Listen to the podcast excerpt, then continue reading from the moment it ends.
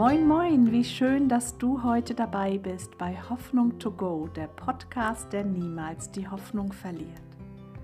In der letzten Folge habe ich dir von meinen turbulenten Kinder- und Jugendzeiten erzählt. Heute nehme ich dich mit hinein in meine große Love Story mit meinem Mann Arne.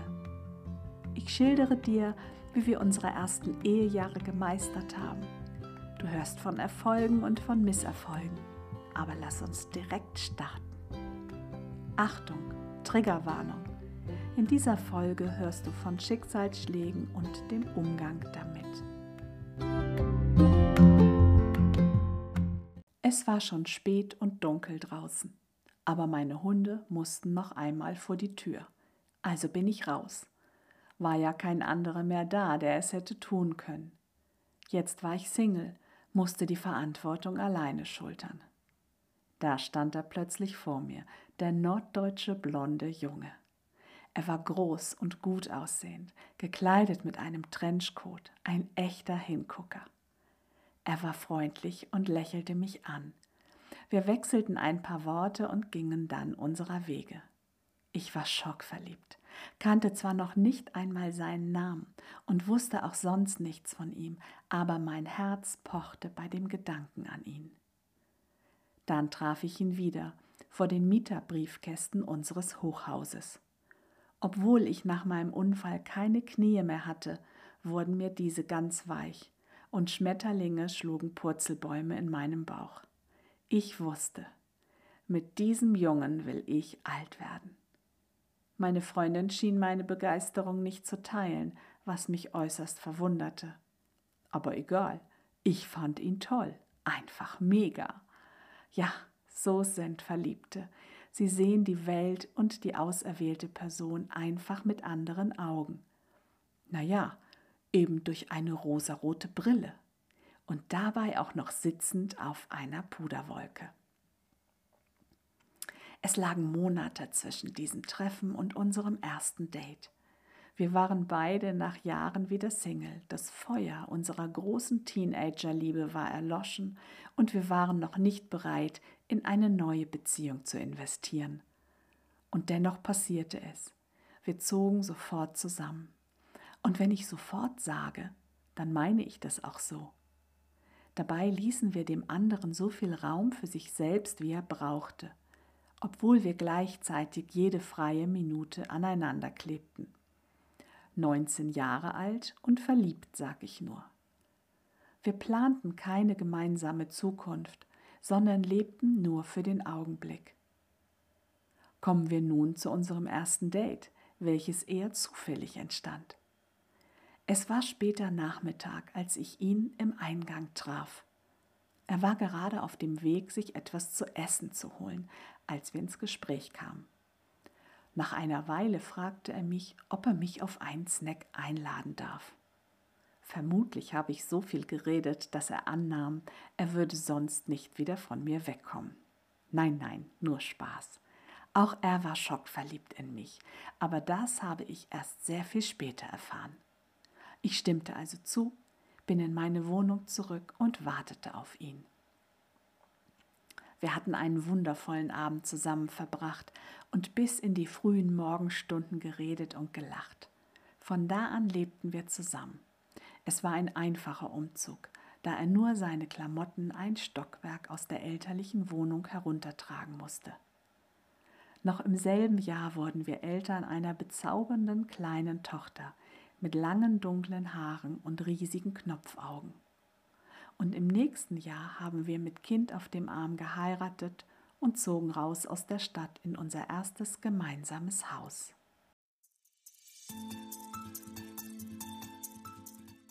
Hier warteten viele neue Herausforderungen auf uns, aber mit jugendlichem Eifer stemmten wir sie, mehr oder weniger sinnvoll. Mein Mann, stark wie ein Bär, riss Bäume aus, baute eine Schaukel, ein Spielhaus und weitere tolle Dinge aus Holz, wir renovierten unser Haus von innen und außen gemeinsam. Wir waren so glücklich, haben viel gelacht und unser Leben als Familie genossen. Wir spielten leidenschaftlich gerne Karten und Brettspiele. Zu zweit, zu dritt mit unserer Tochter oder auch mit Freunden. Ja, unser Haus stand immer offen für Besuch. Wir liebten es, uns in andere Personen zu investieren. Einmal lebte eine junge Mami mit ihrem Baby bei uns, weil sie ihren Mann spontan verlassen musste. Erst einmal ankommen, Ruhe finden und dann weitergucken. Einer anderen Frau in Notlage haben wir einen Schlüssel und Geld für das Notfalltaxi deponiert, falls sie umgehend von ihrem Mann weg musste, um sich und die Kinder zu schützen. Damals waren wir alle noch ohne Handy und konnten uns nicht mal ebenso schnell erreichen. Einmal plünderte ich unsere Vorratskammer, um die Erstversorgung für eine Frau aus häuslicher Gewalt bereitzustellen. Sie war mit einem Mann anderer Nationalität verheiratet und floh aus seinem Heimatland zurück nach Deutschland. Mein Mann übernahm dann den gefährlichen Part und fuhr zum Treffpunkt. Keiner wusste, ob der gewalttätige Mann die Flucht mitbekommen und der Frau gefolgt war. Aber es ging alles gut. Sie lebt bis heute in Sicherheit. Wir waren immer für andere da. Dabei haben wir uns als Ehepaar manchmal aus den Augen verloren. Nicht als Eltern, sondern als Paar. An den meisten Tagen schien bei uns aber die Sonne. Durchaus gab es auch deftige Regentage. Es waren nicht neue Schicksalsschläge, sondern die Folgen meiner Traumata, die uns das Leben schwer machten. Ja, ich sage uns und nicht nur mir, denn jetzt als Familie betrafen meine Verletzungen uns alle. Betroffene leiden fast immer unter den Folgen eines Traumas und somit auch ihr Umfeld. Die äußeren Wunden heilen meist sehr schnell und so scheint es für Außenstehende alles wieder gut zu sein. Aber die inneren Verletzungen brauchen so viel länger. Manche bleiben sogar jahrzehntelang unentdeckt. Oft bleiben diese eitrigen Wunden im Inneren ganz tief verborgen. Aber wenn der richtige Trigger, das heißt Auslöser kommt und die Wunde berührt, dann tritt Eiter aus. Es scheint dann so, als würde das Verhalten gar nicht zur Situation passen. Dabei reagieren Betroffene nicht nur auf die akute Situation, sondern vielmehr aufgrund der Erfahrungen, die sie so schwer verletzt haben. Es ist im Grunde genommen eine Überlebensstrategie. An solche tiefen Wunden heranzukommen, ist manchmal unfassbar schwer. Die Folgen sind so vielschichtig wie Fingerabdrücke. In meinem Fall waren es unter anderem Schlafstörungen, weil mir Angst vor nächtlichen Übergriffen in den Gliedern steckte. Mein Körper war ständig in Alarmbereitschaft und meine Seele im Überlebensmodus. Überhaupt können alle Facetten der Angst auftreten. Mich plagten Verlustängste, aber auch Bindungsprobleme und Essstörungen. Mal aß ich, mal aß ich nicht. Mal brach ich, mal brach ich nicht. Mein Herz sagte, komm her und geh weg und das zur gleichen Zeit. Ich hatte ständig das Gefühl, nicht geliebt oder genug zu sein. Selbst wenn mein Mann es mir sagte, und das tat er täglich, fühlte es sich nicht so an. Erschwerend kam hinzu, dass ich seit meinem Unfall 24 Stunden am Tag unter Schmerzen litt. Jede einzelne Minute meines Lebens war mein Körper damit beschäftigt, die Alarmsignale der Schmerzen im Gehirn zu unterdrücken. Diese steigerten sich alle paar Wochen bis aufs Unerträgliche und nur Morphium konnte sie abschwächen. Ganz weg waren sie nie, bis heute. Eine permanente Kribbelmissempfindung in den Beinen ist mein ständiger Begleiter. Das kannst du dir wie einen eingeschlafenen Fuß vorstellen, in dem tausend Ameisen kribbeln. Kennst du das wohlige Gefühl, wenn sich der Fuß wieder normal anfühlt? Das ist wie eine Erlösung, nicht wahr? Der Unterschied zu mir ist, dass meine Füße nicht wieder aufwachen und permanent weiterkribbeln, ununterbrochen. An manchen Tagen, auch heute noch, könnte ich von Nervosität platzen.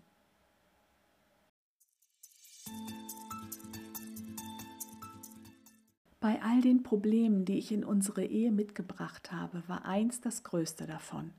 Ich wusste nicht, dass ich wertvoll bin. In meinem Herzen drehte immer wieder die gleiche Frage ihre Runden. Was muss ich tun, damit ich geliebt werde? Mir fehlte ein Vater, der mich liebte und mir Identität gab. Väter waren viele da, aber keiner liebte mich. Keiner gab mir Identität. Warum ist das so wichtig für Kinder? Warum sind Väter so wichtig für Kinder? Gott, der sich uns als Vater vorstellt, will, dass das, was er im Mutterleib in uns hineingelegt hat, zum Vorschein kommt. Und er hat unseren Vätern, also den Männern, diese Verantwortung als Stellvertreter Gottes übertragen. Väter sind also von Gott dazu bestimmt, ihre Kinder aufzuerbauen. Sie aufzubauen wie ein Legohaus, beginnend mit dem Fundament. Wenn der Grund fehlt, bricht es immer wieder zusammen. Es hat keinen Halt. Das Kind hat keinen Halt. Kein Legostein hält frei in der Luft, er fällt zu Boden. Und niemand beginnt mit dem Dach, um es später draufzusetzen. Denn es könnte zerbrechen, wenn man es anhebt. Und dabei könnte es noch weitere Teile mit in den Abgrund ziehen. Daher ist es für Kinder so wichtig, ihren Wert schon so früh zu erkennen. In einer Familienberatungsstelle erinnerte ich mich an den Missbrauch während meiner ersten sechs Lebensjahre. Ich hatte bis dahin keinen Zugang zu diesem schmerzhaften Kapitel. Es war ein Schock für mich, der grausamen Wahrheit ins Auge zu schauen. Ich aß kaum noch, trank literweise Kaffee und rauchte wie ein Schlot. Ich verlor viel zu schnell an Gewicht. Es ging mir mental gar nicht gut. Ich wurde schwer depressiv und musste zum Selbstschutz in eine Klinik. Meine Ehe war an einem deutlichen Tiefpunkt. Es war schwer für uns. Jeder von uns litt anders auf seine ganz eigene Weise. Ich glaube heute, dass es allein Gottes Liebe war, die unsere Ehe am Leben hielt und uns durch diese Zeiten getragen hat. Jahre später habe ich in der Bibel gelesen, dass Gott alle Nachkommen einer gläubigen Person bis in die tausendste Generation segnet. Ich habe in 2. Mose 20, Vers 6 gelesen. Doch denen, die mich lieben und sich an meine Gebote halten, bin ich gnädig. Und jetzt kommt's, pass auf.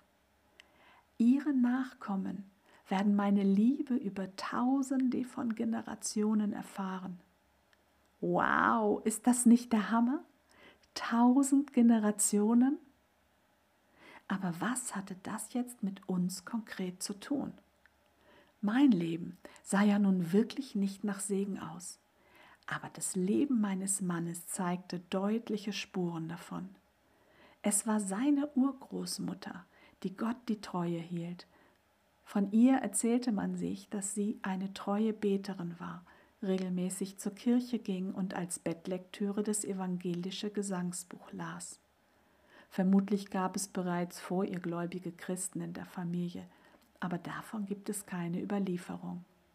Allein die Treue dieser einen Frau genügte, dass sich Gottes Liebe und Barmherzigkeit in dem Leben meines Mannes widerspiegelte.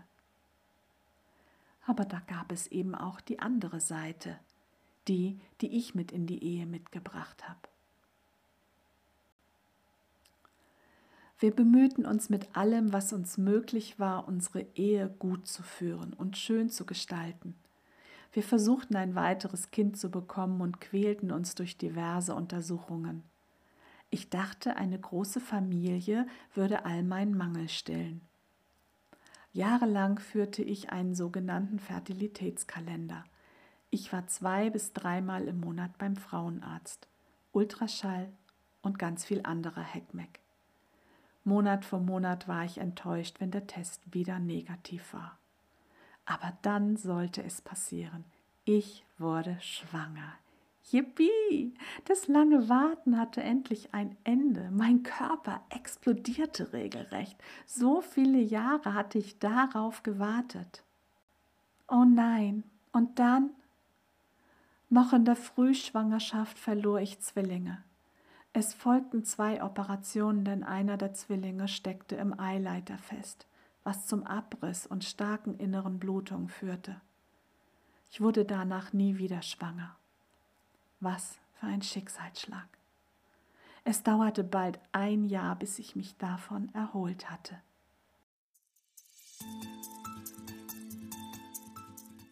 Unsere Nachbarin hatte Besuch von einer Freundin, die an Jesus glaubte. Sie kam auch mich besuchen und lud mich zu einem Heilungsgottesdienst ein.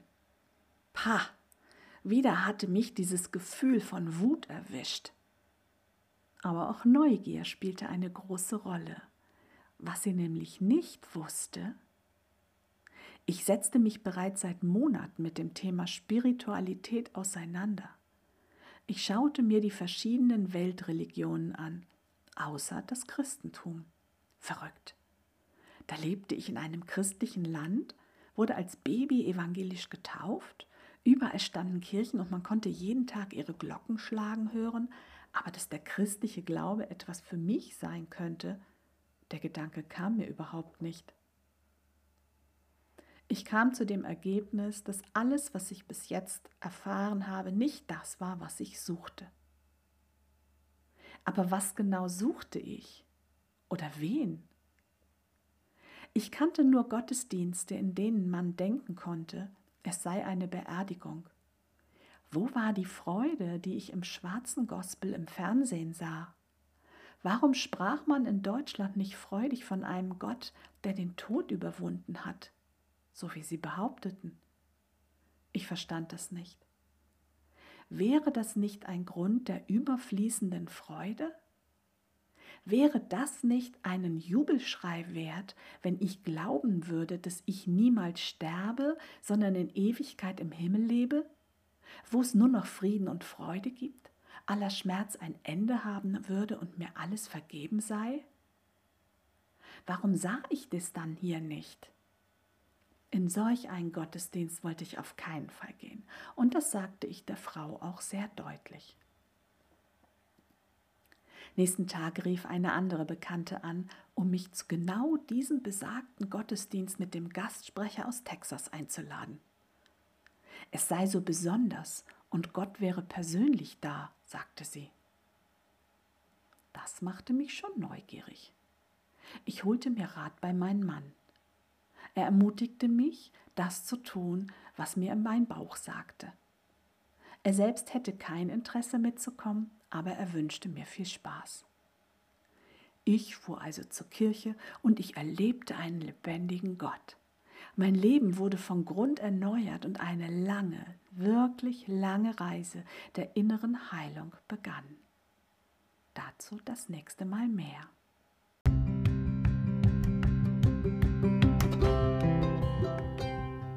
Danke, dass du dabei warst bei Hoffnung to Go, der Podcast, der niemals die Hoffnung verliert. Mein einziger Lohn ist deine Bewertung, dein Liken und Teilen. Jeder Kommentar auf Facebook oder Instagram hilft anderen Menschen, diesen Podcast zu finden. Ich würde mich sehr freuen, wenn du mich dabei unterstützt. Hoffentlich hat dir heute gefallen, was du gehört hast und du bist bei der nächsten Folge wieder dabei. Pass bis dahin auf dich auf, deine Anja.